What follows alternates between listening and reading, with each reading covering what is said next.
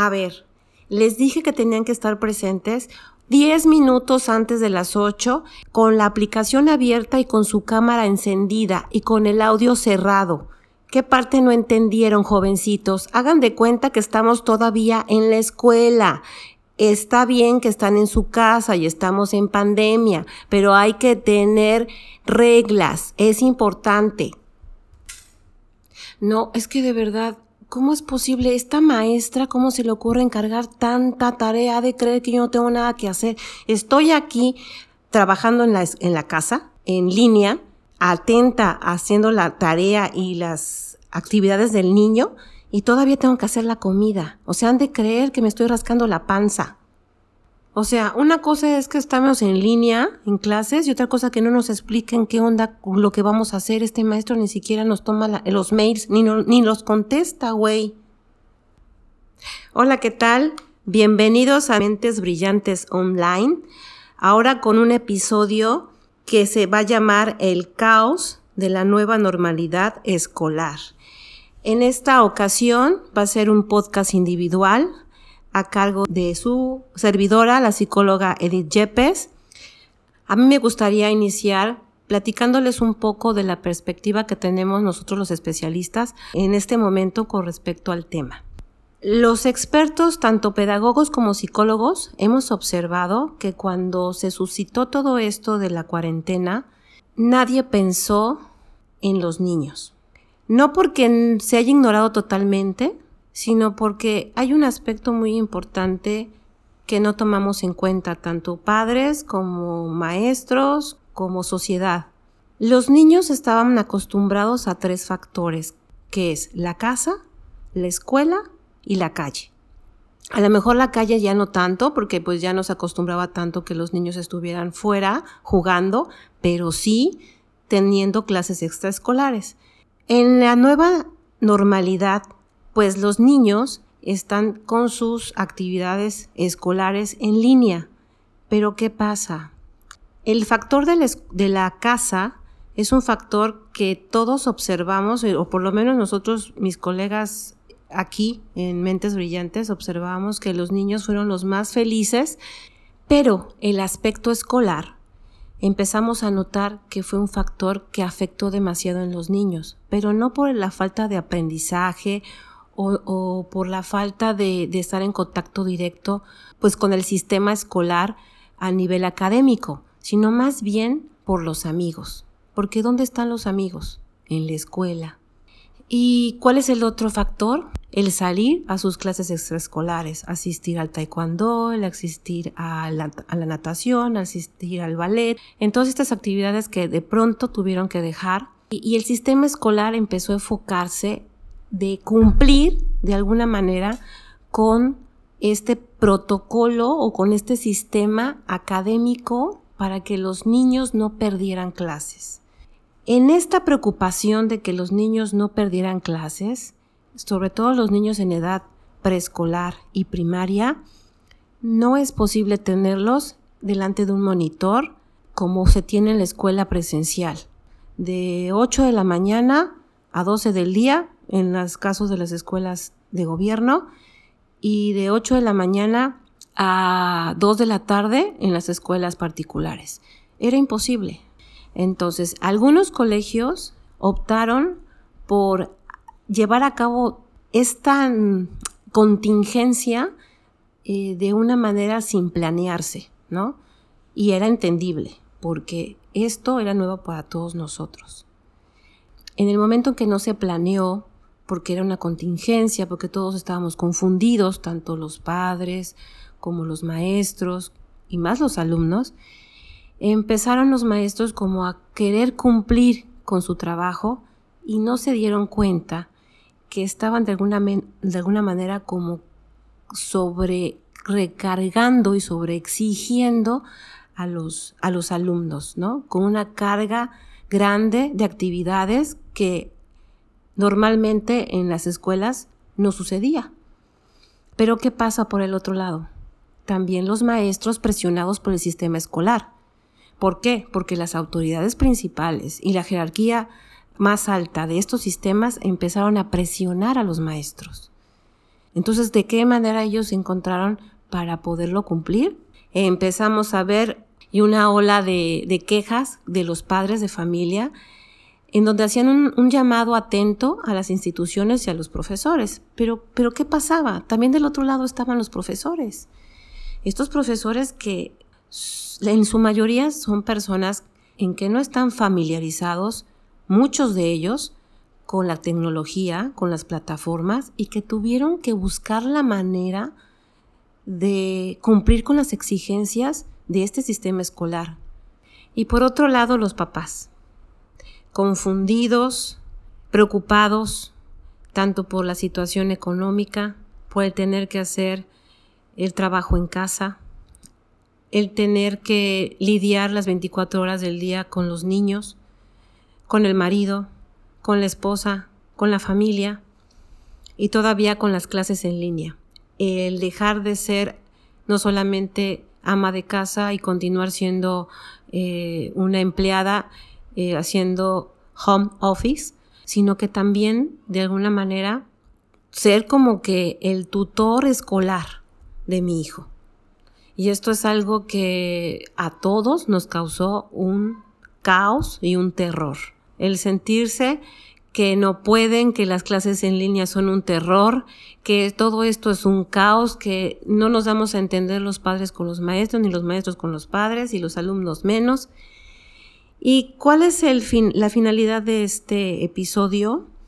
Pues el empezar a puntualizar a cada uno de ustedes, tanto tú que me estás escuchando que eres alumno, tanto tú que me estás escuchando que eres padre de familia o madre de familia, y tú que eres maestro, que eres docente. Y bueno, voy a empezar a clasificar en cuanto a mi experiencia profesional y en cuanto a mi experiencia personal, porque esto es algo que debo de, de, decirles que no hay información. Yo no encontré información en ningún lado previa a todo esto que yo voy a plantearles ahora. Esto es, es 100% elaboración mía y bueno, de acuerdo a esta experiencia laboral y personal, separé tipos de padres, tipos de profesores y tipos de alumnos. Vamos con los tipos de padres. Yo clasifiqué cinco tipos. Los ansiosos, los obsesivos, los sobreexigentes, los ausentes distraídos y los ideales. A ver, ¿quiénes son los, los padres ansiosos? Los padres ansiosos son estos típicos padres que están todo el tiempo pensando en cómo cumplir con sus actividades sin delegar. Están siendo como los multitask, en donde quieren hacerlo todo estar pendientes de la casa, estar pendientes de su trabajo en línea, estar pendientes de las actividades de sus hijos escolares a través de las clases en cuanto a una aplicación, día a día, hora a hora, en un horario en donde quieren también estar presentes, quieren ser estos típicos padres cumplidores, estos padres que no que se sienten que si no están presentes en algo, van a fallar están todo el tiempo sobreexigiéndose a sí mismos.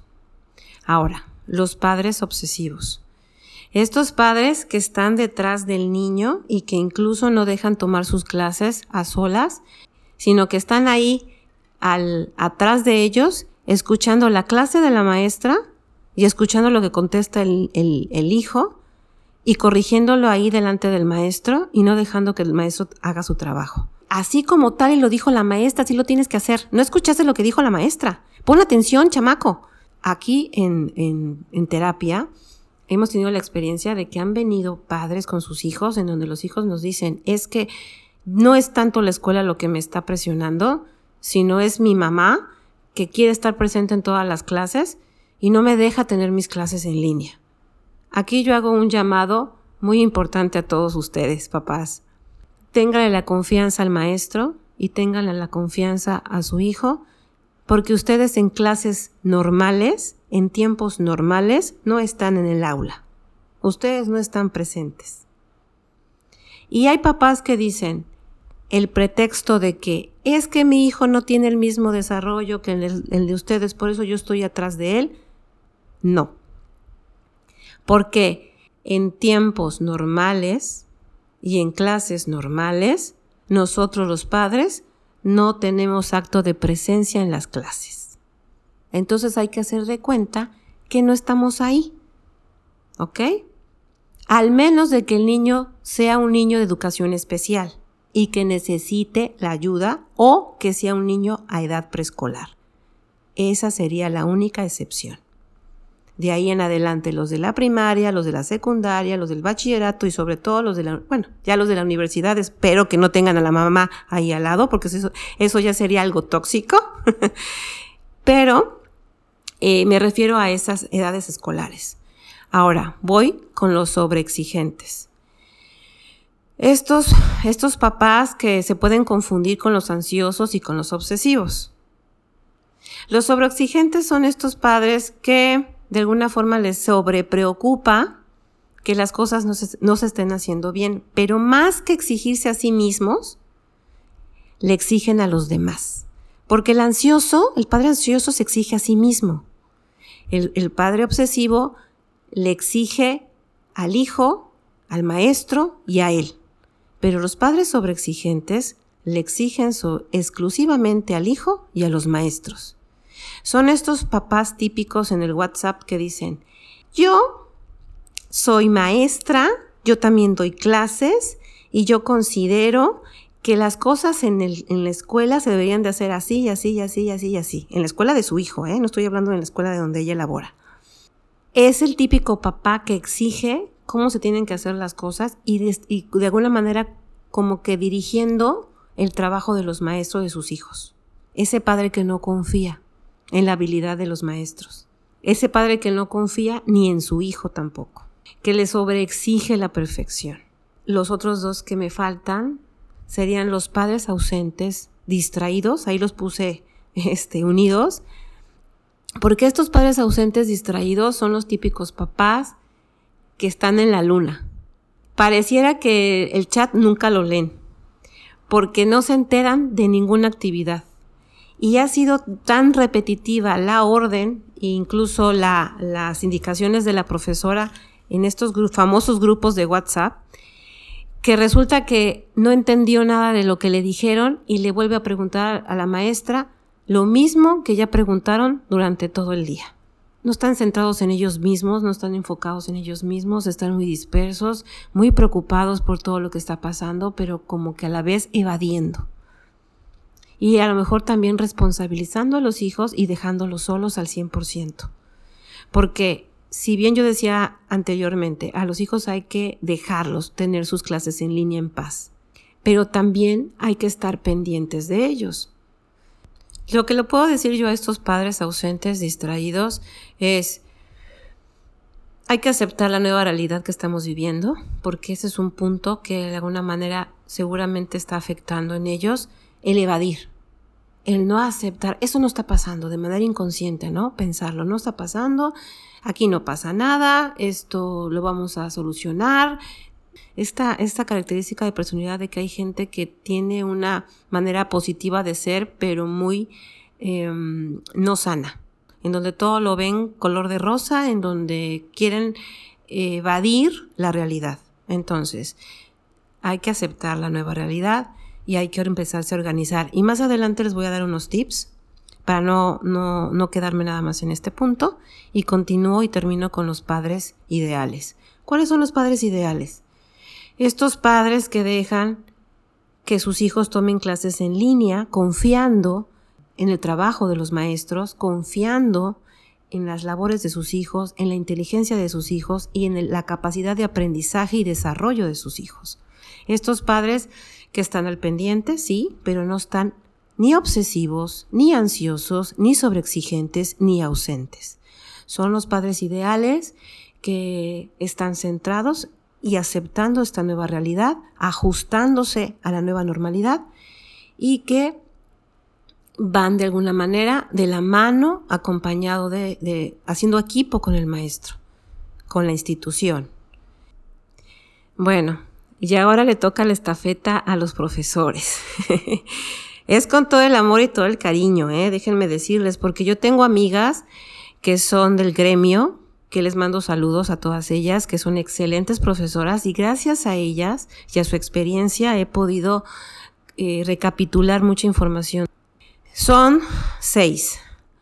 Los profesores exigentes estrictos, los profesores obsesivos, los desconsiderados e inconscientes, que están en uno solo, los ausentes presenciales, que parece una paradoja, pero así es, los desbordados y los ideales.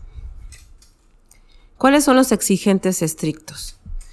Los exigentes estrictos son estos típicos maestros que exigen que se cumplan al pie de la letra las reglas de la institución, sus propias reglas del salón y que de alguna manera no están tan equivocados porque al final de cuentas todos, todos necesitamos disciplina, pero que de alguna manera eh, rayan en la inflexibilidad.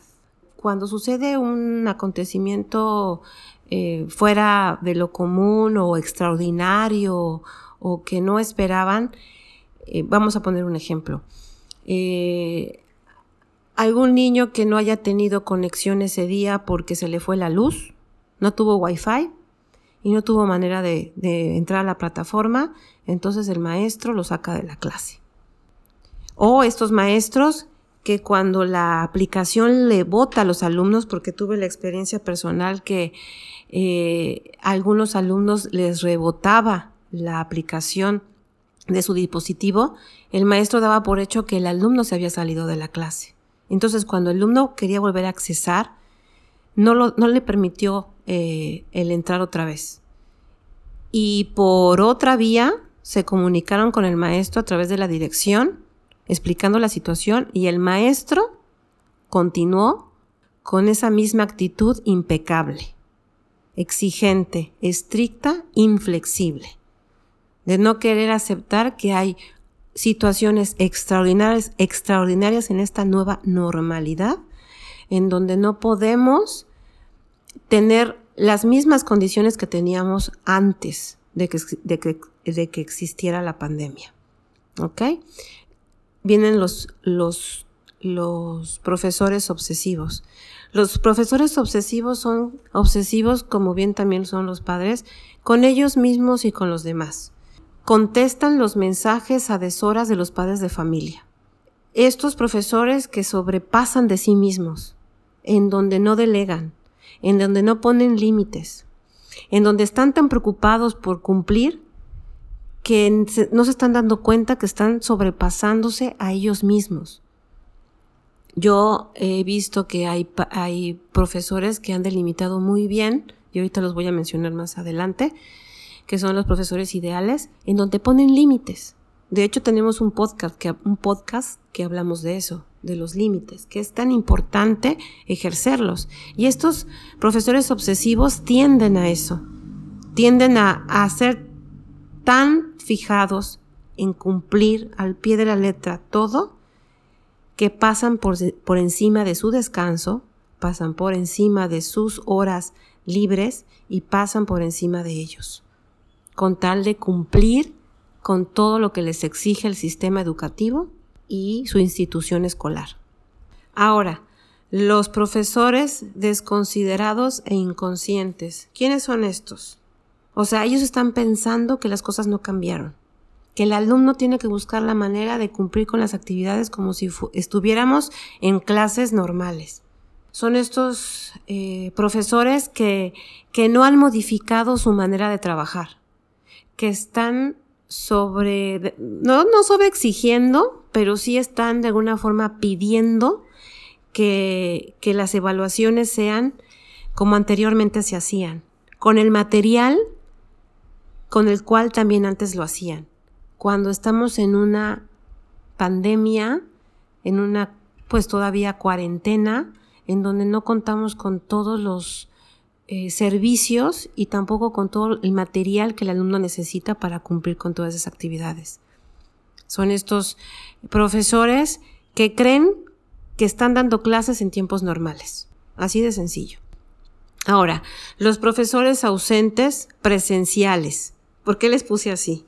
Porque son estos típicos profesores que a lo único que se dedican es mandar un PDF con poca o nula explicación de las actividades que tienen que hacer los, alumnos y no dan clases, ni presenciales, ni indicaciones específicas en un mail y que tampoco les le contestan a los alumnos cuando cumplen con las actividades. Esto yo lo veo más en el nivel superior, no, no tanto a nivel primaria ni, ni secundaria, es más bien al nivel superior. Estos catedráticos se han limitado a no usar las plataformas, a ningún tipo de, aplicación para poder dar su clase y se han limitado en mandarles mail, en mandarles PDF a los jóvenes y que se hagan pelotas y a ver cómo le hacen. Y cuando los jóvenes hacen las tareas como Dios les da a entender, les piden de alguna forma retroalimentación o mínimo que les digan si estuvo bien su tarea y no contestan.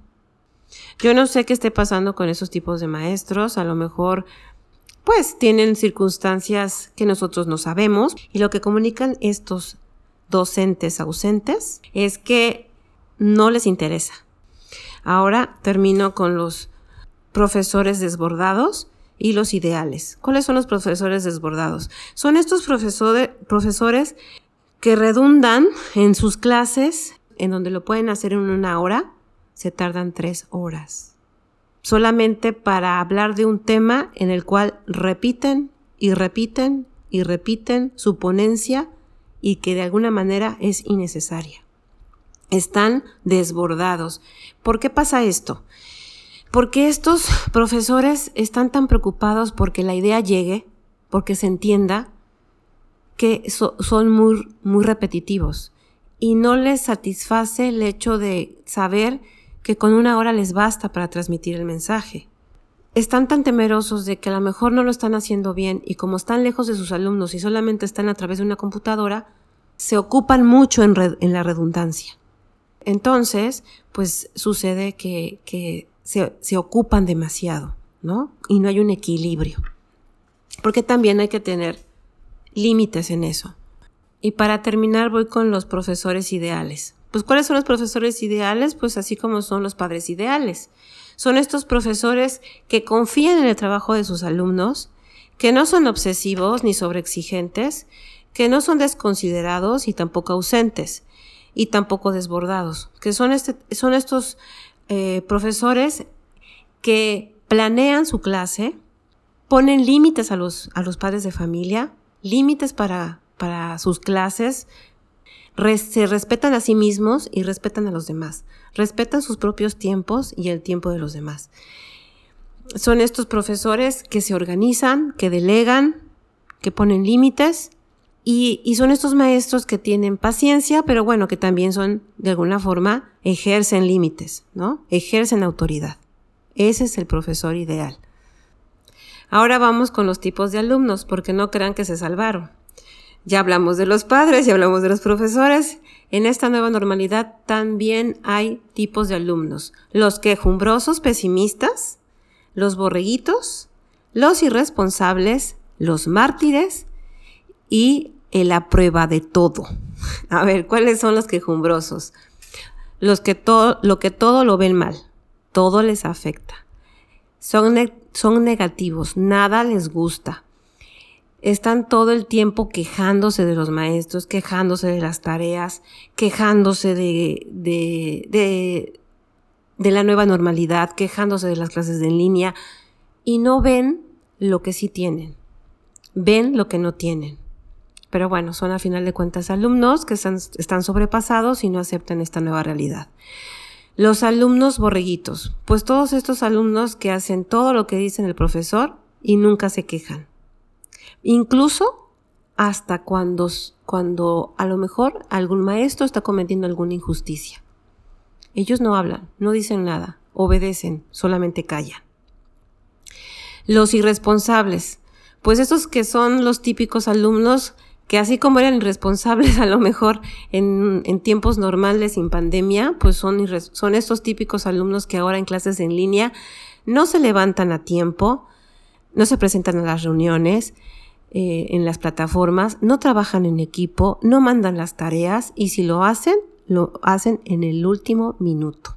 Y los alumnos mártires, eh, los mártires son todos estos alumnos que hacen de todo, son los que trabajan en, en equipo, pero es el único que lo hace, es decir, él lo, es el todólogo, ¿no? Aunque los demás no trabajen, él sí lo hace. No copia, no copia tareas, pero sí se las piden. Es este típico alumno que abusan de él y que, bueno, no pone límites. Y la prueba de todo es este, este alumno que, se los voy a decir tal y como de alguna manera se me ocurrió a mí. Es el típico alumno que se lo está llevando la chingada, pero sigue adelante y adaptándose a todas las clases presenciales en línea en esta nueva normalidad. Entonces puedo decir que el... Y como último punto, y como siempre hacemos en estos, en estos podcasts, les hacemos una lista en qué pueden hacer tanto los padres, alumnos y maestros en, esta, en este caos terrorífico de la nueva normalidad escolar. ¿Cuál es la solución? ¿Qué podemos hacer? En primer lugar, aceptar. Aceptar que estamos viviendo un acontecimiento extraordinario, diferente y que quién sabe hasta cuándo va a terminar. Pero mientras termina, vamos a centrarnos, vamos a enfocarnos en que esta, en que esta es nuestra nueva normalidad, nuestra nueva realidad. Dos, empatía. ¿Qué es la empatía? Ponerte en el lugar del otro, ponerte en los zapatos del otro. Tu papá ponte en los zapatos del maestro. Tu maestro, ponte en los zapatos del papá. Tu papá y tu maestro, ponte en los zapatos del alumno. Y tu alumno, ponte en los zapatos de tus maestros y en los zapatos de tus papás.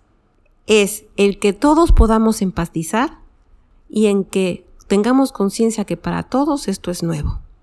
¿Y cuál es la siguiente? No interpretes. No interpretemos, sobre todo los padres de familia, porque luego interpretamos cosas que se dicen en el WhatsApp, nos los tomamos a personal y contestamos. Incluso ha habido pleitos en esos famosos grupos de WhatsApp y luego las maestras están en medio de esa trifulca. Y no es justo. Luego las maestras tienen que estar dentro de los grupos de WhatsApp y se tienen que chutar todos los cientos de mensajes de las discusiones de las mamás. Hay que tener prudencia hay que tener mesura, no interpretemos. Si algo nos está chocando es porque nos checa. Entonces hay que meditar, pensar antes de actuar y el siguiente punto es la comunicación. Comunícate asertivamente. Esto ya lo hemos hablado en muchos podcasts. ¿Qué es la comunicación asertiva? Es expresar tus emociones adecuadamente, ser asertivos en reconocer que estamos enojados, que estamos angustiados, que estamos angustiados, que estamos preocupados y poderlo manifestar con los nuestros. Y ya después de eso, pensar bien las cosas y contestar, si es que tenemos que contestar algún mensaje. Y no dejarnos llevar por estas emociones desbordadas que luego no tenemos dominio de ellas. Entonces, para que tengamos dominio de nuestras emociones, tenemos primero que reconocer que lo, que estamos sintiendo. en, en el segundo punto, apoya. Tu padre apoya al maestro. Tu maestro apoya a los padres, que yo he visto mucho eso, ¿eh? Que los maestros apoyan muchísimo a los padres, hasta se pasan. Y tu alumno apoya a tus maestros, porque tus maestros no saben, no todos son jóvenes, no todos tus maestros son de una edad de 20, 30 años, sino ya son personas de más de 40, 50, incluso 60 años que no saben manejar una aplicación. Y también no te sobreexijas ni le sobreexijas a los demás. Ya te diste cuenta cuáles son los tipos de profesores que hay, qué tipos de padres hay, pues entonces ubica y corrige. Y los siguientes puntos serían ya para terminar, enfócate en lo que sí tienes y no en lo que no tienes. Si tu alumno te estás desgarrando las vestiduras porque estás en secundaria y tienes 15 maestros que te exigen 15 cosas, 15 tareas, haz lo que puedas. Cumple en la medida de tus capacidades.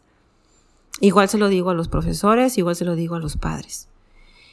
Y el último punto, esta es una frase que a mí me gusta mucho y que la he dicho eh, siempre a mis pacientes.